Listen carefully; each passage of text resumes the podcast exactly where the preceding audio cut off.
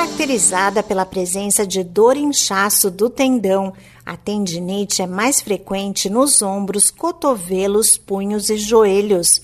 As causas podem ser diversas, entre elas carregar peso excessivo, falta de alongamento, postura inadequada e movimentos repetitivos. De acordo com a Organização Mundial da Saúde, a tendinite afeta uma a cada 100 pessoas no mundo todo. Sem o tratamento adequado, a inflamação do tendão pode se tornar crônica. Por isso é importante buscar ajuda médica. Olá, eu sou a Sig Aikmaier e no Saúde e Bem-Estar de hoje converso com o ortopedista Lyron Alves, especialista em cirurgia do ombro e cotovelo. O médico diz que a tendinite pode se manifestar por dor ou desconforto no ombro à noite, no período de descanso. Geralmente, as tendinopatias do ombro causam a dor noturna. E por que isso ocorre? Duas teorias.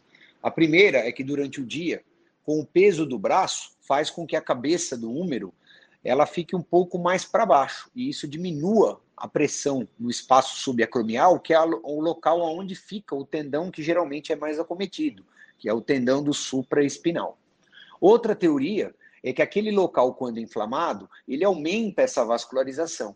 E durante a noite, no repouso, o nosso corpo diminui um pouco a nossa temperatura corpórea.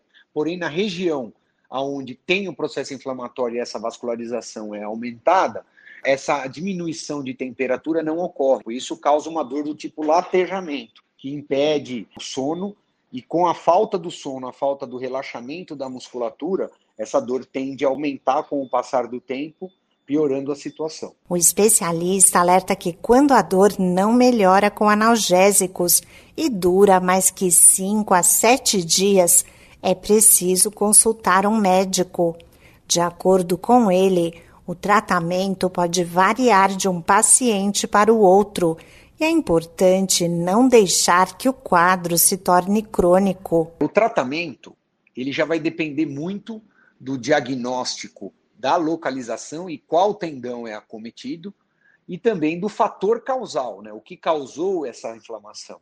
Então, temos que melhorar a parte do fator causal, assim como melhorar as condições fisiológicas do nosso corpo para melhorar esse processo inflamatório.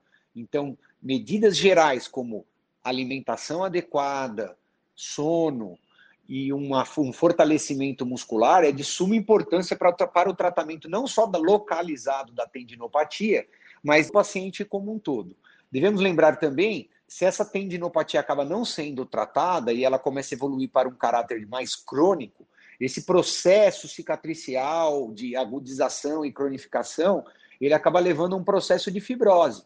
E isso acaba levando a rupturas. Então a gente tem que tomar bastante cuidado. Para a prevenção da tendinite, o ortopedista Lyron Alves recomenda fazer exercícios de fortalecimento muscular e adotar hábitos saudáveis de vida. Esse podcast é uma produção da Rádio 2.